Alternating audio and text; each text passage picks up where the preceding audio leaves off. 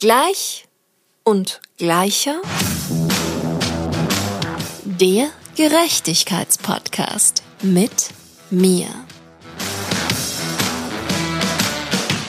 Hallo und herzlich willkommen bei Gleich und Gleicher. Mein Name ist Mia und in der heutigen Folge spreche ich mit Silvia Haller und Britta Schlichting von der zentralen Informationsstelle Autonomer Frauenhäuser, die beides selbst auch in einem Frauenhaus tätig sind.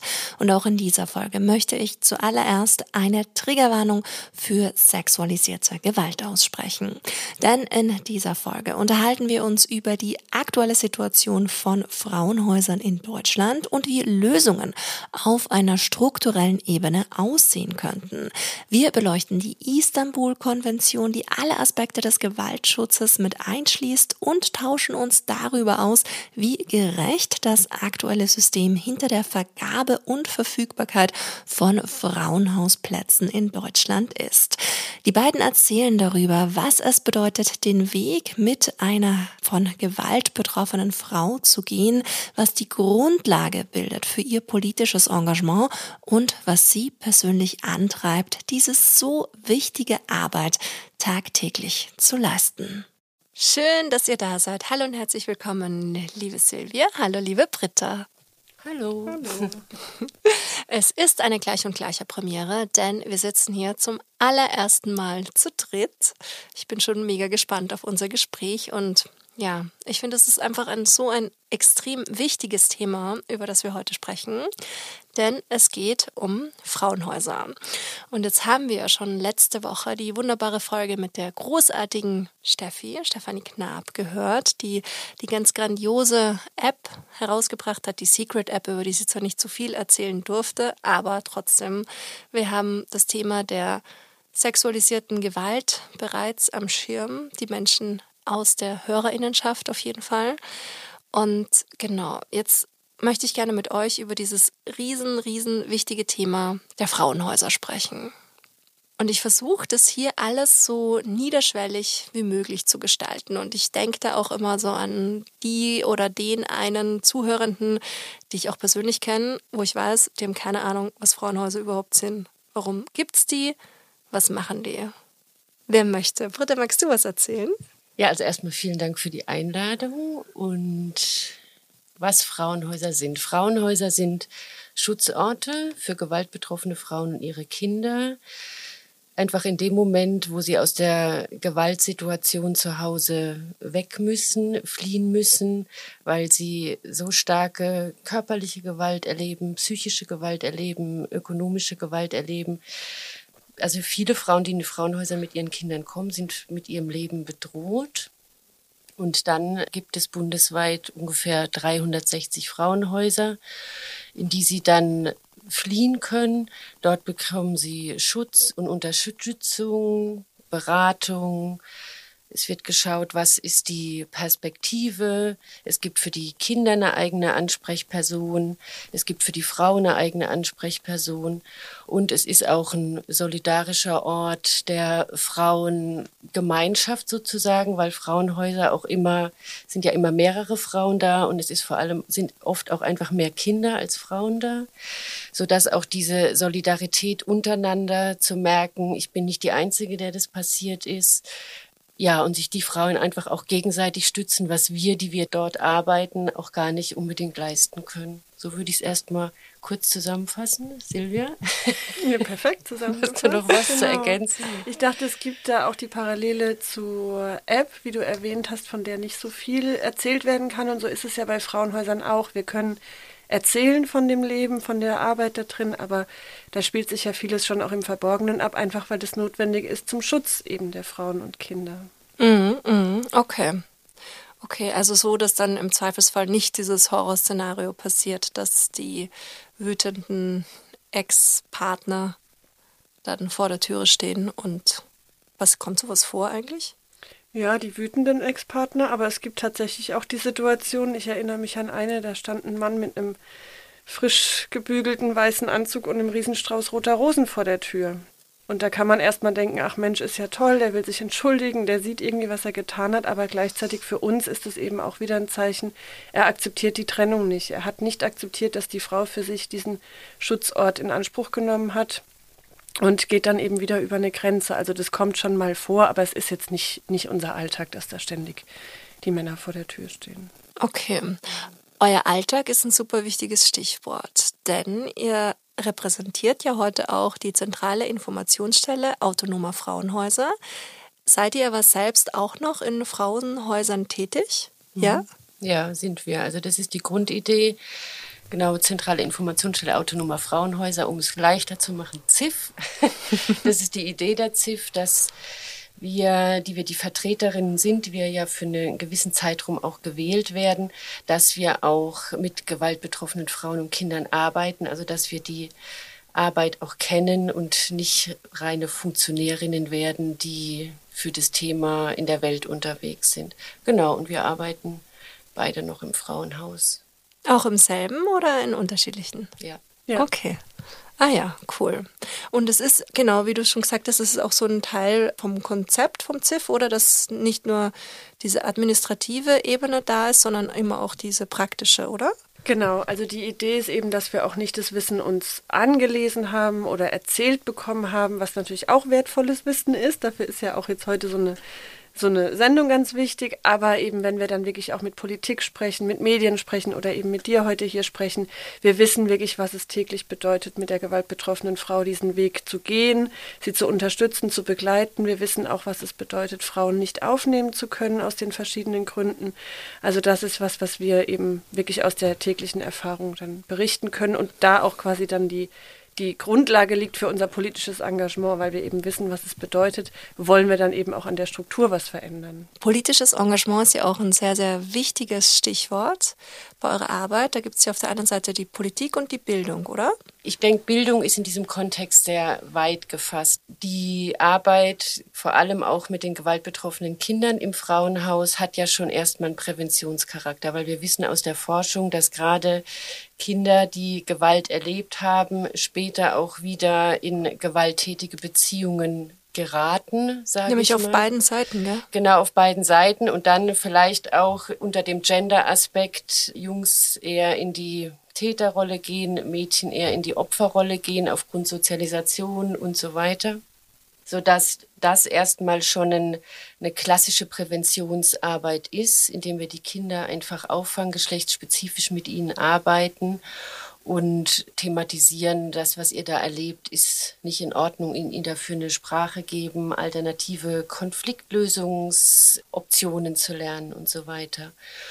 Und ansonsten ist Bildung natürlich vor allem, also jetzt Stichwort Istanbul-Konvention, da kommen wir vielleicht später nochmal genauer drauf, aber eine wichtige Säule ist das komplette Thema Prävention. Also zum einen mit allen Berufsgruppen, die für alle Berufsgruppen, die mit gewaltbetroffenen Frauen zu tun haben, sei es jetzt die Polizei, sei es das Jugendamt oder die Mitarbeitenden im Jobcenter, aber auch, dass wir generell, dass die ganze Gesellschaft an ihren Geschlechterbildern arbeiten soll, wie werden Frauen dargestellt, was sind Eigenschaften von Männern. Also die Istanbul-Konvention setzt da schon sehr, sehr früh an oder so grundsätzlich wie eine, wie eine Gesellschaft Geschlecht definiert und auch Eigenschaften zuordnet, was wiederum eine Ursache auch wieder von Gewalt ist. Mhm. Also viel auch quasi Bewusstseinsbildungsarbeit, genau, oder? Genau, genau. Ja. Das ist genau der Begriff, der in der Istanbul-Konvention steht. Ja, genau. Ja. Cool. Ja, ich finde auch genau diese Bewusstseinsbildungsarbeit ist so unglaublich wichtig, weil es einfach noch so extrem viele Menschen und ich denke, es ist durchaus die Mehrheit der Gesellschaft gibt, die sich der meisten Dinge, die gesellschaftlich falsch laufen, so nehme ich das jetzt ganz persönlich einfach wahr, nicht bewusst sind. Und ich denke mir halt, okay, wenn du das einmal verstehst und nicht mehr mit Scheuklappen durchs Leben gehst, sondern aktiv hinschaust, dann wird dir auch automatisch klar, dass du Teil einer Lösung und nicht mehr Teil eines Problems sein willst. Weil für mich sind ja auch irgendwie alle, die sich für solche Themen nicht öffnen wollen, mit fürs Problem verantwortlich. Weil das ist ja etwas, was ja auch, das habe ich jetzt auch in, im Rahmen der Recherche an dem Thema auch gelernt, zu allein diese vielen verschiedenen Arten von Gewalt, die ausgeübt werden können das war mir vorher gar nicht bewusst. Genau, ich würde es äh, positiv quasi formulieren, nicht Teil des Problems, sondern eben, wir können alle Teil der Lösung sein. Es muss nicht die Lösung sein, dass alle jetzt Mitarbeiter in den Frauenhäusern werden oder alle jetzt politische Aktivistinnen werden. Das ist schön und gut und da brauchen wir auch mehr Solidarität und mehr Unterstützung aber auch wirklich im alltäglichen Leben. Also zuhören, wenn die Nachbarin von einem, von einem Problem mit dem Partner berichtet. Da sein, wenn die Mutter in der Kita beim Spaziergang irgendwie erzählt, sie darf alleine nicht über ihr Geld entscheiden. Oder die äh, Schwester erzählt, der Mann hat gesagt, sie soll nicht mehr arbeiten gehen. Da einfach nachfragen, da im Gespräch sein und dafür wachsam sein. Und das ist auch eine Art von Bildung, für die wir quasi eintreten und für die wir auch Öffentlichkeitsarbeit machen, dieses ähm, Wahrnehmen, wo Warnsignale auftauchen im Erzählen und dann eben auch Glauben schenken, an der Seite sein und dann eben auch schauen, was, was die Frau sich wünscht, wie sie vielleicht auch unterstützt werden kann. Mhm, mh. Voll, also ja auch viel Zivilcourage, oder? Mhm, natürlich, ja. Mhm. ja. Und uns ist wichtig, da auch immer dazu zu sagen, auch da zu versuchen, nicht ins Aktionistische zu gehen. Weil manchmal kommt dann auch der Impuls zu sagen, ja, ich, ich hole die da raus oder ich, ich rufe jetzt in einem Frauenhaus an und versuche ihr jetzt einen Platz zu organisieren. Und das ist natürlich eine, eine gute Motivation erstmal, aus der heraus da oft gehandelt werden will. Aber es ist dann doch auch wieder was, was über den Willen der Frau möglicherweise geht. Deswegen erstmal zuhören, an der Seite sein, Glauben schenken und dann mit der Frau gemeinsam nach einem Weg suchen und praktisch nicht über sie entscheiden, was jetzt für sie der nächste Schritt sein sollte. Hm. Ich hatte interessanterweise, und ich glaube ja nicht an Zufälle, aber als ich vorhin gerade noch den Müll runtergebracht habe, hatte ich in der Wohnung, die im Erdgeschoss war, hatte ich ein lauteres Gespräch verfolgt. Und ich bin dann extra, ich habe ewig, ich habe so gedacht, das würde ich ewig lang brauchen, um den Müll zu sortieren, weil ich wollte checken, ob da alles okay ist. Und dann habe ich mir gedacht, wer jetzt, und, und ich habe gecheckt, okay, alles klar, normaler Streit, was ist normal, aber es hat sich jetzt für mich nicht so angehört, als wäre jemand äh, Gewalt ausgesetzt. Und was hätte ich tun sollen im besten Fall, wenn jetzt ich das Gefühl gehabt hätte, da ist eine Person in Gefahr? Was macht man dann? Rufe ich dann im besten Fall, rufe ich die Polizei? Ihr habt es gerade gesagt, nicht irgendwie selber, äh, was, was mache ich? Mhm. Was empfehlt ihr? Also ich kann erstmal total gut verstehen, dass du dir da, dass du sagst, puh, was hätte ich machen sollen, weil die richtige, also ein richtig und ein falsch gibt's nicht. Wenn natürlich, also es ist eine Möglichkeit, die Polizei zu rufen, es ist eine Möglichkeit, zu klopfen oder zu klingeln, zu sagen, ist alles in Ordnung? Oder wenn du weißt, okay, die, jetzt mal davon aus, dass das ein, äh, ein Paar war, dass der Mann dann und dann zur Arbeit geht, mal irgendwie klopfen und sagen, du, ich habe das mitgekriegt, ist alles in Ordnung, kann ich dir irgendwie helfen? Oder von einer imaginären Freundin erzählen, die das auch schon mal erlebt hat. Oder mir selber ging es auch mal so. Also einfach, um ihr so zu signalisieren, du bist nicht alleine. Ich glaube, was bei diesem Thema Gewalt gegen Frauen total wichtig ist, und auch das gehört zur Bewusstseinsbildung auch vor allem für die angrenzenden Berufsgruppen, diese Ambivalenz der Frau. Also es kann natürlich sein, dass in dem Moment, und das berichtet auch oft die Polizei, wenn die zu Einsätzen gehen, dass dann die Frau noch viel vehementer sagt, zum Beispiel, äh, es war nichts oder es ist alles in Ordnung. Oder selbst wenn die Frau sich trennt, dass sie dann noch mal eine Schlaufe dreht und ihm eine, ihm, ihm eine Chance gibt. Und ich glaube, das müssen wir als unterstützendes System bei diesem Thema total anerkennen, dass diese Trennung nicht, also dass das nicht leicht ist, weil er ist nicht nur ein Arschloch, also sie hat sich in ihn verliebt, die haben vielleicht gemeinsam Kinder. Er hat auch eine andere Seite, also viele Frauen berichten auch, die, da gibt's auch ganz tolle Seiten und dann kann das total schnell in eine, äh, zu dem Heftigen wieder umswitchen. Und es ist das sogenannte Rad der Gewalt. Und dann ist er sehr, äh, und danach, was die Silvia vorhin mit dem Blumenstrauß angedeutet hat, und dann entschuldigt er sich und es kommt nicht mehr vor und du bist die Tollste. Und dann kommt wieder diese Hoffnung. Ähm, und ich glaube, auch das muss ich wissen, wenn ich, so jetzt, wenn wir nochmal zur Mülltonnensituation zurückgehen, wenn du die Frau irgendwie ansprichst, dass sie nicht sofort total dankbar ist und sagt, ah, da habe ich jetzt nur drauf gewartet. Und äh, dass das aber für, für, für uns nicht heißt, okay, da war nichts oder okay, dann soll sie jetzt gucken, wo sie bleibt. Ich habe jetzt einmal meine Hilfe angeboten, sondern immer wieder signalisieren, ich bin an deiner Seite. Okay.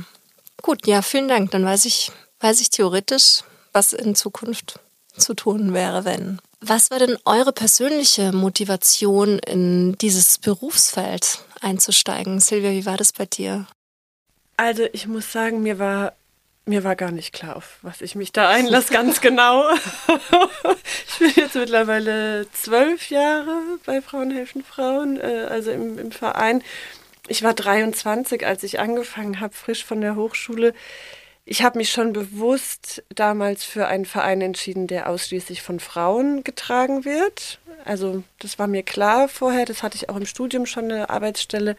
Also sozusagen den Zusammenhang in der Frauensolidarität oder in der Frauenrealität, irgendwie Frauen bewegt arbeiten zu wollen, habe ich schon, schon mitgebracht. So. Aber was genau das alles bedeutet, wie viel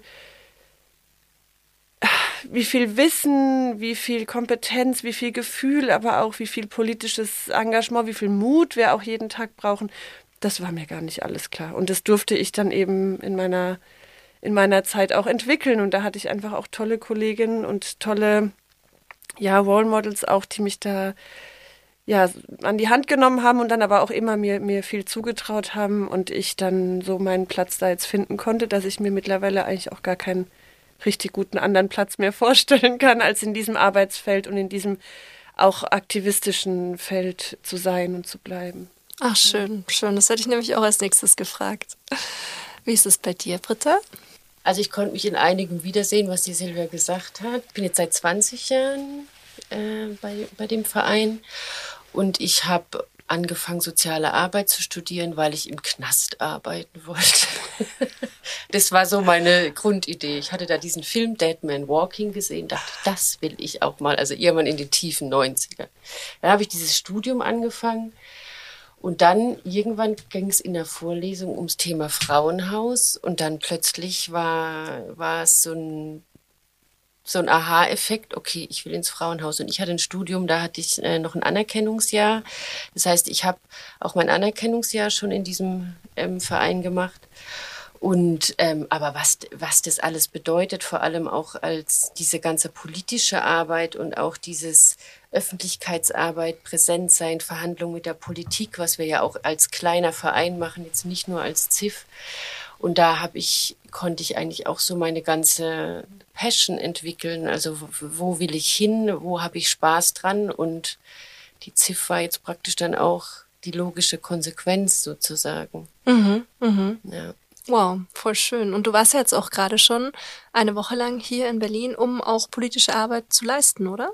Genau, also wir hatten äh, letzte Woche ähm, die Bund-Länder AG, das ist vom BMFSFJ, also vom Familienministerium, ein Zusammenkommt von diversen Ministerien, aber auch NGOs zum Thema Gewalt gegen Frauen. Genau, da hatten wir zwei Tage lang Treffen und dann bin ich gleich hier geblieben. Ja. Ah ja, cool, ja. schön.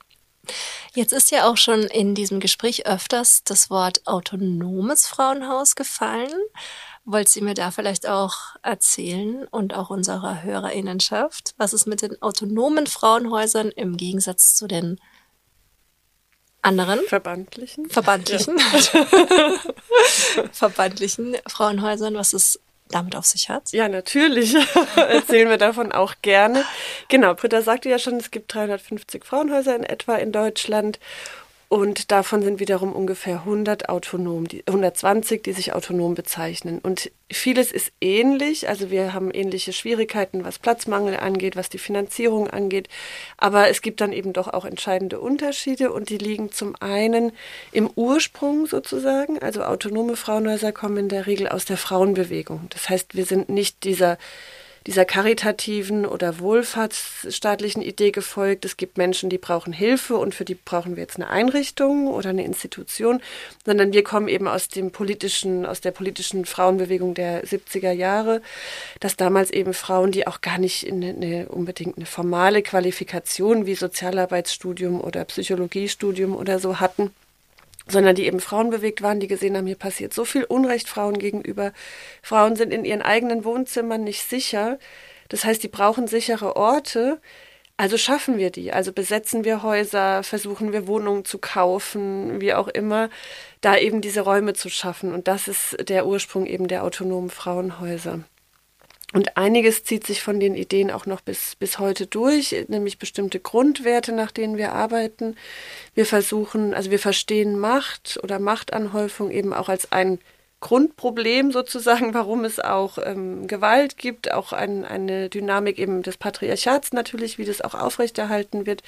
Deswegen versuchen wir Macht kritisch zu arbeiten und auch Macht ähm, gleichmäßig zu verteilen, was für uns in der Praxis bedeutet, dass wir ohne formale Hierarchien auskommen. Also in autonomen Frauenhäusern gibt es in der Regel keine äh, eine Leitung, also keine einzelne Geschäftsführerin und die Mitarbeiterin, sondern eben in der Regel sind die Geschäftsführenden Tätigkeiten, die man natürlich auch in einem autonomen Frauenhaus erledigen muss. Auch wir müssen eine betriebswirtschaftliche Bilanz machen, auch wir müssen Personalführung, wir müssen viele Dinge auch natürlich leisten, aber in der Regel eben gleichberechtigt im Team.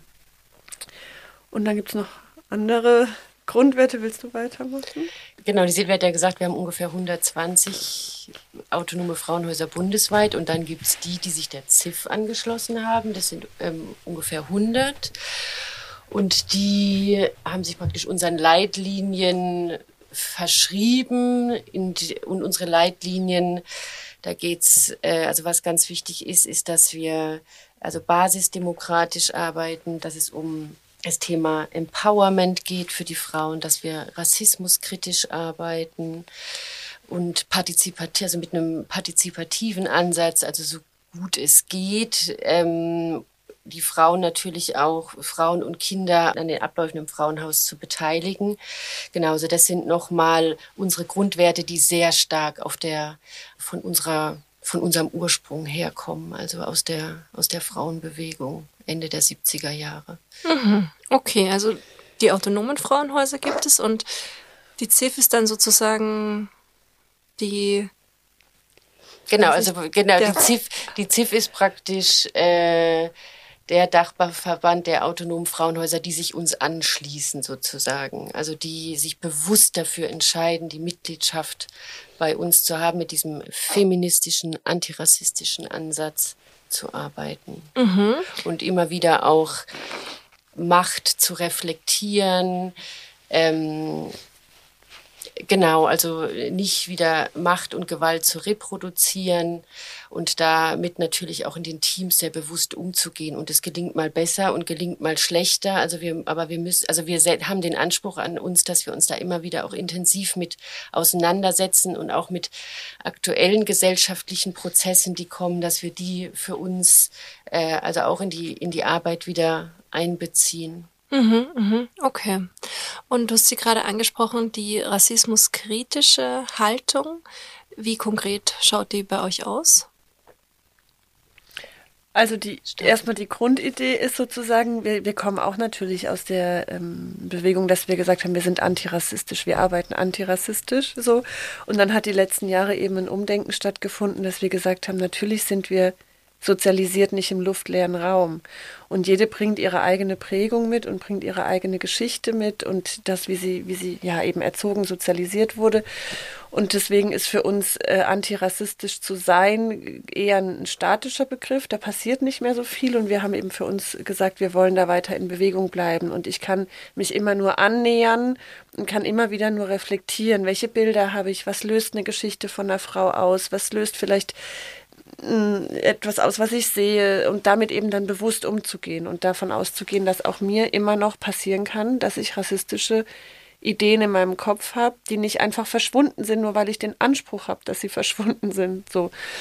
Und konkret bedeutet es eben, dass wir ähm, da auch mit den, mit, also in unseren Teams eine Atmosphäre schaffen, eine Kultur schaffen, des, des darüber Sprechens und des Reflektierens eben, dass wir uns da aber auch ähm, natürlich externe Unterstützung holen, also wir auch immer wieder Fortbildungen zum Thema anbieten, mit den Frauen und Kindern auch entsprechendes, ähm, also unsere, unser ganzes pädagogisches Material auch versuchen, da immer wieder sensibel auszustatten. Das fängt bei den Malstiften an, die wir anbieten, wenn die Kinder sich selbst malen. Das geht weiter über die ähm, Bücher, die wir natürlich in unseren Kinderbereichen haben, über die, die Puppen etc. Und was natürlich immer wieder auch ein ein spannendes, aber auch immer wieder vielleicht schmerzhaftes Thema ist, wer, wer sind, also wer sind die Mitarbeiterinnen in den Frauenhäusern? Also, dass wir sagen, wir wollen praktisch nicht nur die weißen deutschen Mitarbeiterin sein, sondern dass wir gucken, also und auch da sind die Frauenhäuser sehr in der im, im Prozess. Es gab eine Zeit lang, wo ganz klar mit Quotenregelungen mhm. auch äh, gearbeitet wurde, also dass Frauen mit äh, selbst mit Diskriminierungserfahrung bei uns arbeiten. Ähm, und auch das ist immer wieder Thema. Wer repräsentiert, wer ist sichtbar, welche Mitarbeiterin und auch wenn, in einem, wenn wir ein äh, gemischtes Team in Anführungsstrichen bin, welche sind dann wieder diejenigen, die vielleicht nach außen gehen oder mit der Politik sprechen. Also dass wir da mhm. immer wieder sehr ähm, reflektiert mit umgehen. Und wie gesagt, das gelingt uns mal besser und gelingt uns mal schlechter. Und ähm, das ist praktisch, also wir haben ja äh, jährlich eine Jahrestagung der autonomen Frauenhäuser und das ist schon immer auch ein Thema, was wir platzieren wollen. Genau, einmal als Thema platzieren, aber auch da, wem geben wir Raum zu sprechen? Wen laden wir als Moderatorin ein? Wen laden wir als referierende Person ein?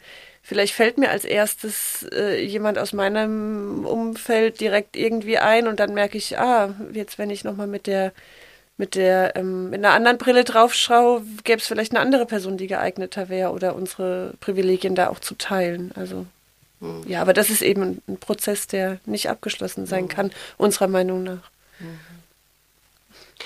Und was würdet ihr sagen, was waren so für euch die größten Learnings jetzt so in den Jahrzehnten, kann man ja fast schon sagen? Ich würde mal versuchen, was mir jetzt gerade so spontan in den Kopf kam.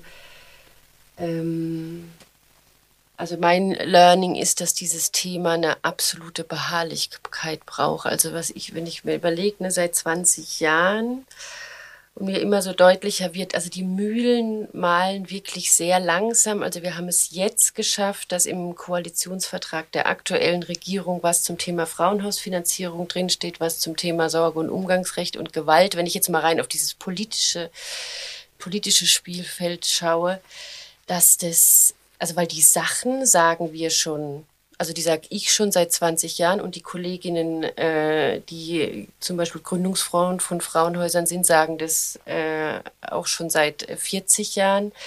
Aber das, dass es eine, Wahn, also eine wahnsinnige Beharrlichkeit braucht und einfach auch eine Lust, also für mich auch eine Lust daran, beharrlich zu sein. Genau, ich glaube, die Kunst ist auch nicht frustriert zu werden, aber irgendwie ist Frust, glaube ich, da nicht so mein Thema. Also ich habe da nach wie vor eine Lust dran, einfach hartnäckig zu sein und der Stachel zu sein und mich wieder zu melden in der Sitzung und wieder auf ein Thema hinzuweisen. Und äh, also nicht dieses, es ist doch alles so schön und alles so gut, wie es jetzt das Familienministerium ähm, uns zum Beispiel dann auch erzählen will und dann einfach wieder zu sagen, nee, ist nicht so. Also ich habe da auch eine Lust dran.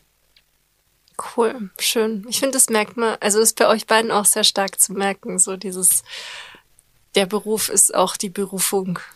Genau, das ist, also ich würde alles auch so äh, unterschreiben, wie es Britta gerade gesagt hat und anschließend eben für mich das Learning, dass ich wirklich glücklich bin, dass ich nach diesem eher klassischen Sozialarbeitsstudium mir eben diesen Ort äh, bewusst, unbewusst gewählt habe, wo ich eben mehr sein kann, als ähm, ne, täglich hinzugehen, vielleicht einer Person, einer Familie zu helfen, zu unterstützen, was auch alles seine Legitimation und seine Wichtigkeit auch hat, aber für mich eben dieses und noch mehr und noch an die Struktur ranzugehen, an die Politik ranzugehen, Medienarbeit zu machen, ähm, das ist schon was, was wirklich ein großes Glück ist. Und ich bin froh, dass ich das da gefunden habe und so auch lernen konnte, dass das so mein, mein Feld ist, wie ich wirken will und wie ich tätig sein will. Hm.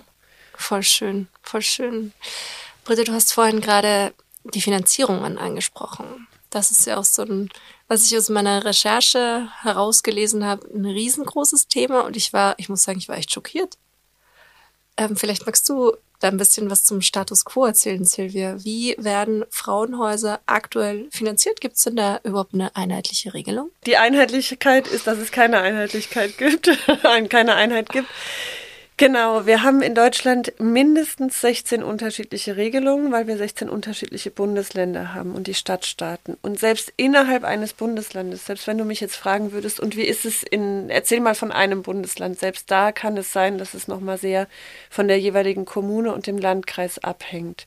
Und Britta hat es gesagt, seit 40 Jahren, wir sehen teilweise Dokumente, die, die sind 35, 40 Jahre alt und da stehen die Forderungen drin, die wir heute noch haben. Und man könnte denken, ja, habt ihr euch nicht weiterentwickelt? Aber das Problem ist, wenn wir die dann mit der Realität abgleichen, die haben noch nicht an Aktualität verloren.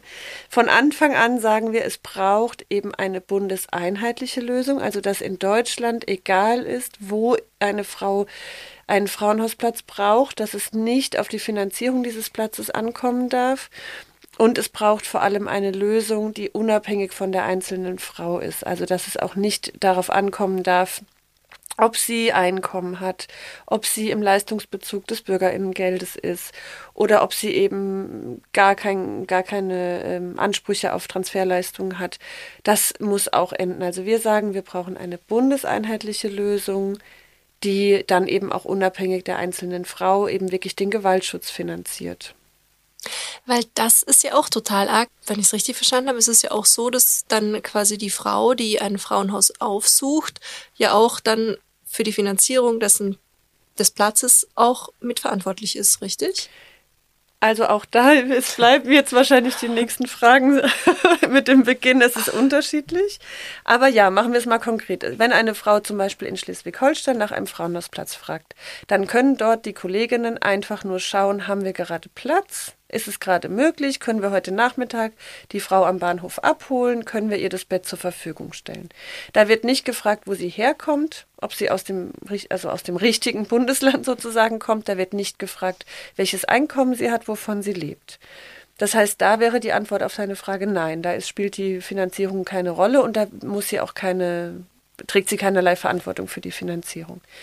Wenn sie jetzt aber bei uns in Baden-Württemberg in der Stadt anruft, in einem Frauenhaus, dann ist auch die Platzfrage natürlich immer da. Aber wir müssen dann schauen, haben wir eine Auflage von unserer Kommune, dass wir zum Beispiel nur Frauen aus unserer eigenen Stadt aufnehmen können. Das kann eine Frage sein, die gestellt wird und von der abhängt, ob sie den Platz bekommt. Dann in anderen Kommunen ist es so, dass diese Frage nicht gestellt werden muss. Immerhin, sagen wir mal, dann kann die Frau wenigstens auch aus einer anderen Kommune kommen. Aber wir müssen in Baden-Württemberg flächendeckend in der Regel eben nach, dem, nach der Finanzierung fragen, weil wir eben pro Tag, pro Kopf Geld bekommen für unsere Betten. Und da hängt es eben davon ab, wie die individuelle finanzielle Situation der Frau ist. Also es ist sehr kompliziert. Absolut. ja. Ein Stichwort, was ich auch immer wieder so gelesen habe, war dieses ungeregelt und unzureichend. Genau. Das ist auch noch gut, dass du mir das Stichwort nochmal gibst. Das muss man zum Beispiel bei Schleswig-Holstein dazu sagen. Da ist die Systematik der Finanzierung super, wie ich gerade erklärt habe. Da kommt es nicht auf die Situation der Frau an. Aber sie ist unzureichend immer noch. Es ist immer noch nicht genug Geld. Das heißt, wir haben praktisch verschiedene Ebenen im Rahmen der Finanzierung, um die wir kämpfen müssen. Einmal um die Systematik, dass die vereinheitlicht wird und einzelfallunabhängig eben geregelt wird. Und wir brauchen natürlich auch genug Geld. Klar. Mhm, mh. Ein weiterer Stichpunkt, den ich hier auch noch entdecke, ist Tagessatzfinanzierung. Was ist da gerade der Status quo? Die habe ich quasi schon angesprochen, nur nicht unter der Überschrift. Tagessatzfinanzierung bedeutet, man bekommt pro Tag, pro Kopf Geld für den Frauenhausplatz sozusagen. Ah ja, okay. Das heißt für mich, wenn ich in einem tagessatzfinanzierten Haus arbeite als Mitarbeiterin, muss mir klar sein, jedes nicht belegte Bett ist natürlich ein Ausfall. Das heißt, eigentlich muss ich schon dafür sorgen, dass meine Betten immer belegt sind. Was in der Kriseninterventionseinrichtung, die eigentlich rund um die Uhr eine Aufnahme gewährleisten soll, gar nicht geht. Eigentlich müssen wir ja von unserem Grundauftrag her Plätze frei haben, damit wir sie abends, nachts, am Wochenende tagsüber anbieten können. Also da ist schon der Fehler im System sozusagen. Und eben bei der Tagessatzfinanzierung kommt es dann eben auch noch darauf an, dass es die, die Frau eben mit den entsprechenden Leistungsansprüchen zu uns kommt. Also auch ein freies Bett kann ich nicht unbedingt an die Frau äh, geben, die eben nicht finanziert ist. Also wenn die Frau dann keine Ansprüche auf, ähm, also auf SGB II-Leistungen hat, dann kann das für mich bedeuten, ich kann ihr das freie Bett nicht anbieten. Und dann wird die Frau weitersuchen müssen. Und dann kann man nur hoffen, kann man ihnen natürlich Unterstützung anbieten. Aber man kann hoffen, dass sie eben dann sich davon auch nicht entmutigen lässt und nicht in der Situation verbleibt. Ich würde da gerne noch mal ergänzen, gerade die Frauen mit einem prekären Aufenthaltstitel fallen einfach raus aus den Leistungen, die sie benötigen für als Eintrittskarte ins Frauenhaus, so dass wir da auch einfach ein ganz starkes Zweiklassensystem an Schutz haben und eine Frau mit einem prekären Aufenthalt, die dann vielleicht auch noch eine Residenzpflicht hat, also sich eigentlich überhaupt nicht aus ihrem, da wo ihr Asylverfahren läuft, aus dem, aus der Kommune rausbewegen darf, die sind nochmal besonders schlecht geschützt und für die ist es besonders prekär, gerade diese einzelfallbezogene Finanzierung. Oh, krass, das ist ja nicht auszumalen wie mit solchen Geschichten umgegangen wird. Passt eigentlich auch tatsächlich zum Podcast-Titel Gleich und Gleicher. Ja. Also leider gibt es tatsächlich im Gewalterleben totale Unterschiede, abgesehen von der natürlich dem individuellen Gewalterleben, aber eben unser Blick ist ja immer die strukturelle Ebene. Mhm. Und da macht es eben einen Unterschied, welche Frau die Gewalt erlebt, ob ich ihren Platz anbieten kann und wo sie die Gewalt erlebt. Und das ist aus unserer Sicht eben untragbar und widerspricht auch den Vorgaben der Istanbul-Konvention. Genau, und da das ist ein gutes Stichwort, weil nämlich genau bei der Istanbul-Konvention haben wir als NGOs ja einen Alternativbericht geschrieben, wie die Umsetzung läuft. Und jetzt war auch das ExpertInnenkomitee, sogenannt Grevio, da. Und die haben einfach auch nochmal festgestellt, in Deutschland sind Frauen mit prekären Aufenthalt, Frauen mit Behinderung, marginalisierte Frauen besonders schlecht geschützt vor Gewalt. Also auch im europäischen Vergleich? Oder einfach nur im Vergleich mit den Menschen, mit den Frauen aus Deutschland? Mit den, also jetzt, die Greview bezieht sich auf Deutschland, natürlich auf die Schutzsituation in Deutschland.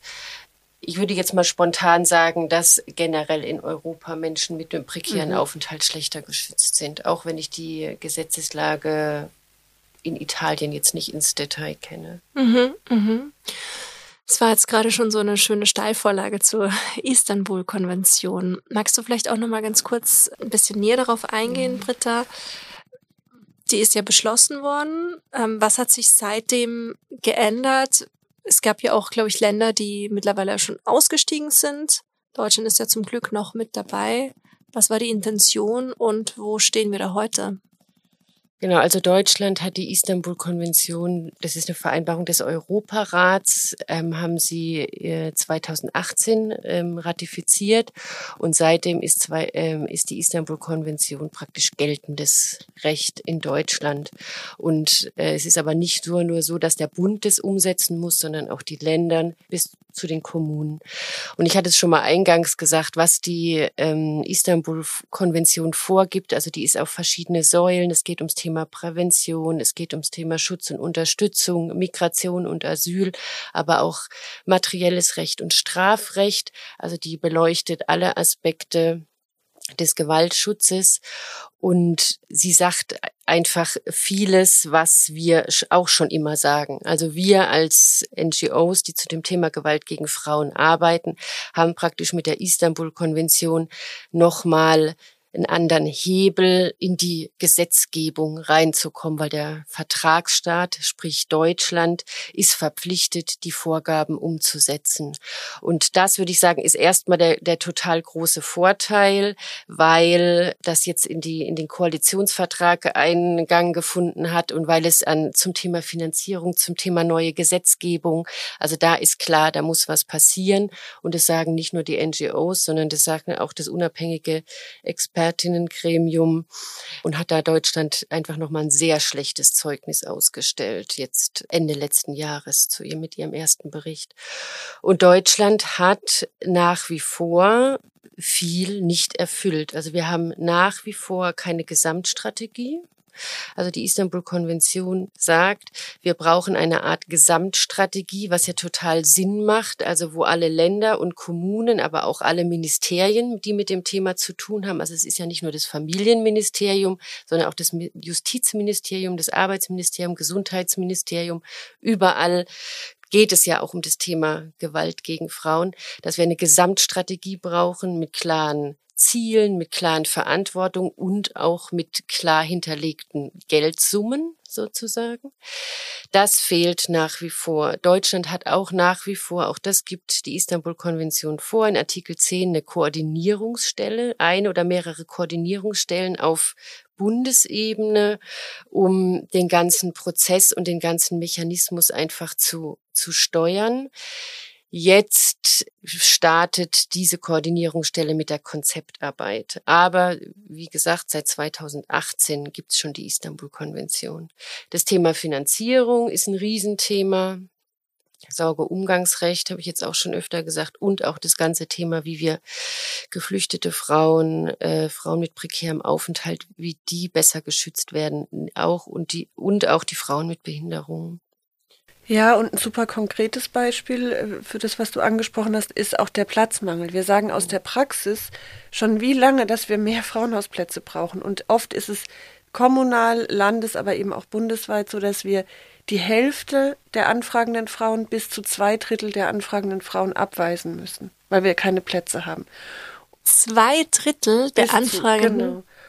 Und das melden wir seit Jahrzehnten an die Politik zurück. Wir kämpfen kommunal für mehr Plätze, wir kämpfen landes- und bundesweit. Und jetzt kam die Istanbul-Konvention und hat uns Zahlen auch geliefert und hat gesagt, wie viele Plätze wir brauchen. So, und jetzt nach unserer ganzen jahrzehntelangen Praxiserfahrung haben wir endlich vom Europarat ein, ein Konzept, wie viele Plätze es braucht. Also wie viele Frauenhausplätze ein, ein Staat zur Verfügung stellen muss, der uns eine ganz einfache Rechengrundlage liefert. Und da, wenn wir die Zahlen der Bundesregierung vergleichen, wie viele Plätze wir haben, die geht von 5000 äh, Plätzen circa aus, die wir haben, also Betten bundesweit in Frauenhäusern. Und die Istanbul-Konvention sagt, wir bräuchten 21.000. Betten. Also das deckt sich auch mit unserer Praxiserfahrung. Und das oh. kommt natürlich dann gut zusammen, dass wir sagen können, unsere Praxiserfahrung zeigt dies und die Istanbul-Konvention erfordert diesen Ausbau der Plätze. Und woran scheitert es? Das ist ja jetzt quasi, liegt es ja auf der Hand, aber warum passiert trotzdem nichts? Jetzt kann man mir sagen, ich bin schon zu sehr in der Politik drin. Ich würde sagen, es es passiert was, indem es anerkannt ist, dass es im Koalitionsvertrag drinsteht. Also ich würde sagen, das ist ein Riesenerfolg von uns als NGOs, die wir das schon die ganze Zeit sagen. Und jetzt wird sich einfach zeigen, ist gut gemeint, auch gut gemacht sozusagen. Also was kommt bei rum? Also wie sind, wie ist jetzt zum Beispiel der geplante Gesetzentwurf zum Thema Frauenhausfinanzierung? Wie wird die Reform des Sorge- und Umgangsrechts aussehen? Wird da das Thema Gewalt mit reinkommen? Jetzt als Beispiele, das wird sich jetzt einfach zeigen und ob sie da uns als NGOs, als Zivilgesellschaft auch am Prozess beteiligen. Und ich finde, das könnte besser laufen, sozusagen unsere Expertise damit reinzunehmen. Ja, ich würde auch sagen, es passiert nicht nichts, aber eben zu wenig und zu langsam immer noch. Und was man schon auch, oder was ich denke, was auch unsere Aufgabe ist, ist zu benennen, wir leben immer noch in patriarchalen Zusammenhängen. Und es geht hier um das Thema Schutz von Frauen vor Gewalt und deren Kindern. Das heißt, es ist jetzt erstmal nicht das erste Thema, auf das quasi das Patriarchat, wie auch immer wir es definieren, aber ne, so einschießt und sagt, da ändern wir jetzt mal was, da krempeln wir jetzt mal die Ärmel hoch. So, wir kennen die Bestrebungen von bestimmten Seiten, die, die lassen wir jetzt mal außer Acht, weil die für uns nicht die Bestrebungen sind, die wir ähm, unterstützenswert finden oder die wir als solidarisch empfinden. Das heißt also, dieses Thema muss immer wieder auch sich auf die Agenda kämpfen und muss immer wieder auch von, von lauten, starken Frauen, Menschen hochgeholt werden und es darf nicht in Vergessenheit geraten. Und das ist natürlich was, was unserem Thema auch, ähm, was es dem Thema auch schwer macht. Ganz abgesehen davon, dass wir natürlich auch konkrete finanzielle Mittel brauchen. Und da konkurrieren wir natürlich auch mit vielen anderen relevanten Themen. Also gibt einige Themen, wo wir denken, da könnte weniger ausgegeben werden, aber in der Regel die Töpfe, mit denen wir sozusagen konkurrieren, da sind schon auch viele andere sinnvolle Investitionen angedacht. Und dann müssen wir eben auch ähm, ja laut sein und sagen, aber die Frauen und Kinder vor Gewalt zu schützen, ist eine staatliche Aufgabe und die muss jetzt auch wirklich erfüllt werden. Mhm. Es geht ja hier auch immer um so einen konstruktiven Ansatz und deswegen würde mich jetzt auch an dieser Stelle wahnsinnig interessieren, wie könnte denn so eine bundesweit einheitliche, unbürokratische und verlässliche Regelung zur Finanzierung von Frauenhäusern aussehen? Gar nicht so kompliziert, wie man denkt. Wir sind äh, der Meinung, dass in Deutschland die Frauenhäuser als Objekte finanziert werden müssten. Also dass praktisch die Frauenhäuser Geld bekommen, damit sie das Haus instand halten können, damit sie die Zimmer einrichten können, damit sie die Mitarbeiterinnen bezahlen können und dann eben ihre Tür aufschließen können und diese Betten den Frauen zur Verfügung stellen können, die sie brauchen. Dass wir eben sagen, es braucht diesen, diesen strukturellen Gewaltschutz, die Einrichtung an sich muss finanziert sein, dieses Haus muss finanziert sein und das eben äh, quasi finanziert aus natürlich kommunalen Mitteln. Klar muss, muss, müssen die Kommunen da eine Verantwortung für tragen, aber auch die Bundesländer und der Bund. Und das ist dann das, was wir brauchen. Und diese Logik wird eben auch schon praktiziert. Die ist jetzt nicht so ganz nur aus der Utopie, sondern eben in Schleswig-Holstein wird diese Logik schon, schon äh, praktiziert. Das heißt, wir haben auch Beispiele, dass es funktioniert. Cool. Also schon auch ein sehr, sehr positiver Blick in die Zukunft. Immer und wir bieten auch immer unsere Expertise an und wir, ich weiß auch nicht, wie oft ich diese, diese Frage schon beantwortet habe, also auch, auch PolitikerInnen gegenüber, auch Medien gegenüber. Wir haben natürlich auf unserer Website alles auch nochmal ein bisschen ausdifferenzierter und ein bisschen, wir haben auch bis hin zu einem juristischen Gutachten in Auftrag gegeben. Wir sind nicht die JuristInnen, aber wir haben natürlich, kriegen wir immer wieder die Frage, ja, wie soll das in einem föderalen Staat funktionieren? Und die ganzen Bau, Bausteine, sage ich schon, die ganzen ähm, Steine im Weg sozusagen, mit denen werden wir konfrontiert und auch da sitzen wir nicht einfach nur und sagen, das ist nicht unser Problem, sondern auch da suchen wir dann wieder und haben natürlich auch viele Verbündete und haben dann auch ein juristisches Gutachten in Auftrag gegeben, was auch gesagt hat, ja, das ist möglich. Es braucht den politischen Willen. Das ist der Punkt. Wir brauchen den politischen Willen auf allen Ebenen und dann ist es auch machbar. Politischer Wille auf allen Ebenen. Cool. Politischer Wille auf allen Ebenen ist auch ein super Stichwort, weil ihr seid ja jetzt unter anderem auch hier in Berlin, weil morgen zum Zeitpunkt der Ausstrahlung ist es dann letzte Woche gewesen, findet in Berlin eine ganz wichtige Kundgebung, ein Streik findet statt. Was wird denn genau bestreikt? Silvia, du bist die Streikorga-Gruppe.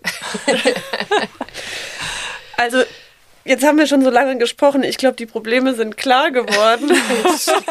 wir sind tatsächlich, das sind die, die Kernforderungen, die wir haben. Also, beziehungsweise man muss vielleicht noch eins weiter vorne anfangen. Natürlich sind wir schon seit 40 Jahren rund, rund um den 8. März aktiv. Frauenkampftag, feministischer Kampftag, das ist natürlich was, wo wir, wo wir mit hingehören und wo wir unsere Stimme erheben, auch gemeinsam mit den Frauenhausbewohnerinnen, mit ehemaligen Bewohnerinnen, mit Verbündeten, mit Vereinsfrauen, also da auch ganz breit aufgestellt. Und natürlich kann man Aktivismus in ganz verschiedenen Formen leben und, und auch wirksam sein. Und wir haben uns aber dieses Jahr eben, beziehungsweise natürlich letztes Jahr die Entscheidung getroffen, wir werden dieses Mal unserer Protestform die Überschrift Streik geben, weil das natürlich nochmal eine andere, andere Begrifflichkeit ist, nochmal andere Bilder auslöst. Wir wollen damit wirklich deutlich machen, die Situation in unseren Frauenhäusern ist prekär wir schaffen das immer wieder mit viel Kreativität, mit viel Kraft, mit viel Mut vor Ort, dass die Frauen und Kinder doch eine gute Zeit, eine sichere Zeit bei uns haben und in der Regel auch wirklich gestärkt rausgehen. Aber das kostet zu viel Mühe und es ist eben auch nicht gleich genug für jede Frau möglich sozusagen. Und deswegen haben wir gesagt, wir müssen streiken, wir müssen zeigen, die Situation, was die Finanzierung betrifft, geht so nicht weiter, die Situation, was den Platzmangel angeht, geht so nicht weiter. Die Situation für Frauen, die einen prekären Aufenthaltsstatus haben, akzeptieren wir so nicht länger. Die Situation der bei uns lebenden Kinder und Jugendlichen, die nicht effektiv vor dem Gewalttäter geschützt werden, wenn er ihr Vater ist. Und nicht zuletzt auch die Situation für uns Mitarbeiterinnen geht so nicht weiter. Und deswegen haben wir uns für die Streikform dieses Jahr entschieden. Und ich glaube, um das noch zu ergänzen, ich glaube, ich glaube, wir hatten es eingangs schon mal dieses Thema sichtbar, weil unser Arbeitsplatz ist ja ein anonymer Schutzort. Und ich glaube, so um dieses Thema Frauenhaus, das löst, löst ganz viele Bilder aus, macht auch neugierig oder macht betroffen oder schreckt ab. Und wir jetzt einfach auch so die Erfahrung machen, wir gehen mit diesem Thema Frauenhaus sichtbar und super prominent ans Brandenburger Tor. Und äh, wir auch merken, dass die Presseresonanz riesig ist, also gut ist, also das fun es funktioniert. Also es funktioniert, dass wir mit diesem Thema sichtbar nach außen gehen und dem auch einen Raum, einen Raum geben einfach. Und morgen ist es, aber wenn ihr es hört, war es schon vorbei.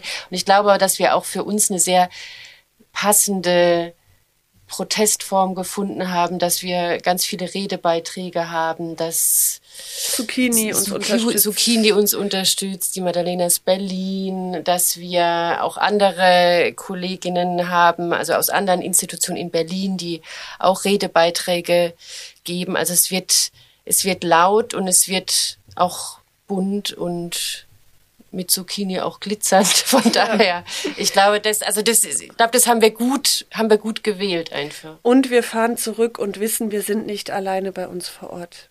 Wir cool. sind wieder gestärkt und wir sind viele und wir kämpfen für die gleiche Sache. Das ist auch was, was wir im Alltag einfach brauchen, weil das geht manchmal natürlich auch unter. Wir sind vor Ort bei uns in den Frauenhäusern so beschäftigt und so gefragt und manchmal ist dann gar nicht klar, wir sind so viele und wir sind so stark und das ist auch immer wichtig mit solchen starken Gefühlen der Solidarität auch wieder zurückzukehren in unsere, in unsere Frauenhäuser. Mm, mm, wow, das klingt schön. Jetzt möchte ich gerne noch eine Sache mit euch besprechen, weil ich habe das ganz oft jetzt gehört. Jetzt sind wir ja im Internationalen Frauenmonat und ich habe es, wie gesagt, von mehreren Seiten das gehört, so, ha, warum ist jetzt der 8. März nicht mehr der Weltfrauentag, wo ich Blumen und Pralinen kaufen darf? Warum ist es jetzt auf einmal der feministische Kampftag?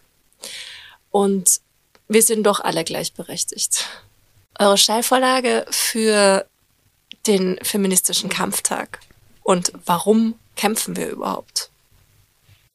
Ich habe schon ein bisschen damit gerechnet, dass irgend so eine Frage kommt in die Richtung. Und natürlich ist es, haben wir auch innerhalb der Frauenhäuser eine Diskussion, soll es eigentlich Internationaler Frauentag heißen, soll es feministischer Kampftag heißen.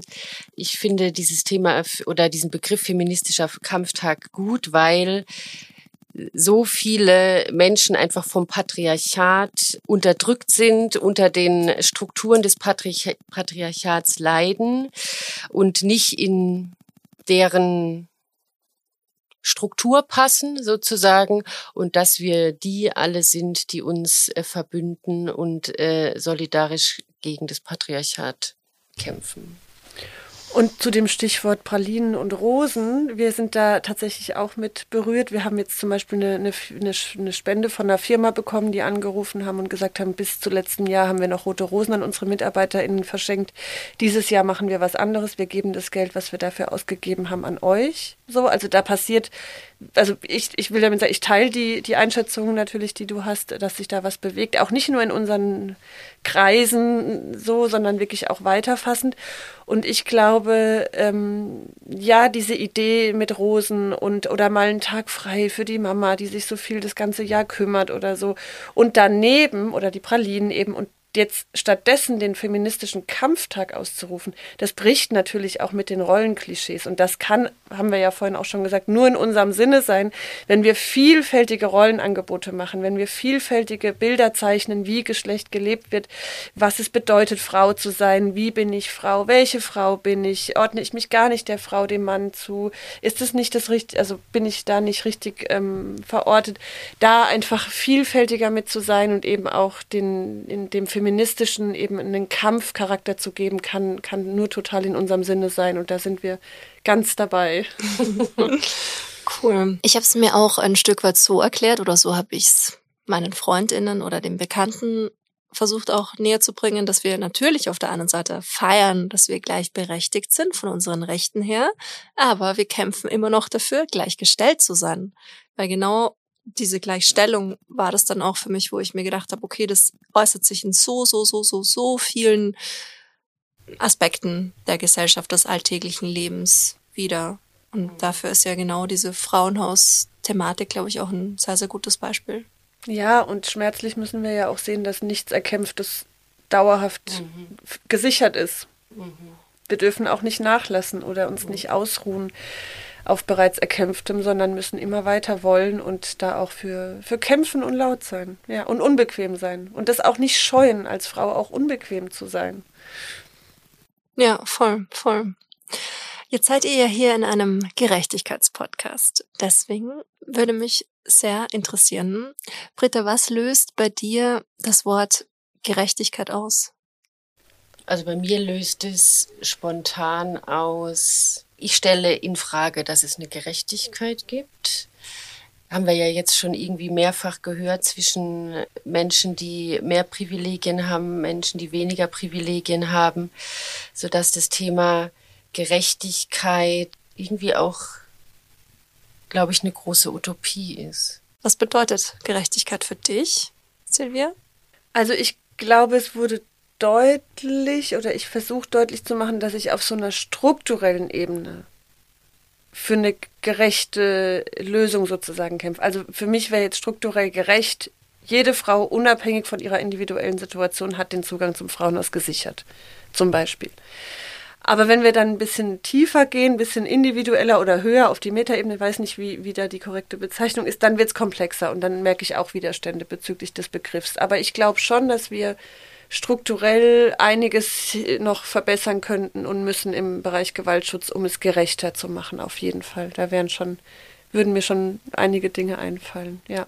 Und das ist jetzt wiederum das perfekte Stichwort für die Kategorie, die es hier in diesem Podcast gibt. Stairway to Equality. Deine Steps zu mehr Gleichberechtigung.